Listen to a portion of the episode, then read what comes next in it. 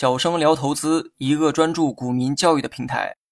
今天呢，咱们来讲一下什么是老鼠仓。老鼠仓指的是一种建仓买入的行为。由于这种行为啊，并不光彩，属于违法行为，所以呢，将这类买入的仓位称为是老鼠仓。一句话来总结老鼠仓：当某些机构用公有资金拉升股价之前，个人呢利用职务之便提前建仓，坐享渔翁之利，那么这种行为呢，就属于老鼠仓。市场中呢有很多机构投资者，他们啊跟所有投资者一样，也会利用资金在股市中进行投资。他们的资金量庞大，交易时呢也是用公有账户进行交易。但无论是机构还是散户，也无论钱多还是钱少，交易的背后都是由人在执行。只要有人在执行，就难保会有些人呢会动歪脑筋。假如说小明就是某家机构的交易员，每天执行买卖交易就是他的工作。有一天呢，小明啊，利用职务之便，提前呢窥探到了公司的投资规划。他很清楚哈，计划如果能够如期的执行，那些被公司选中的股票大概率会有积极的表现。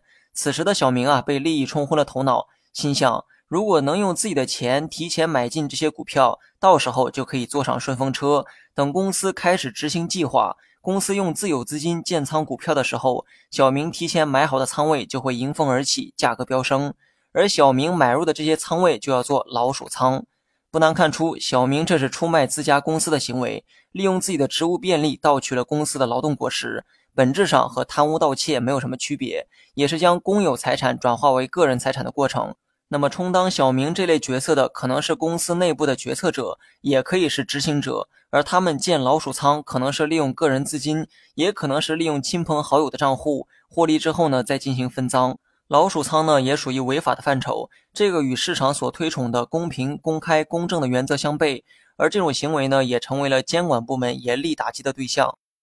好了，本期节目就到这里，详细内容你也可以在节目下方查看文字稿件。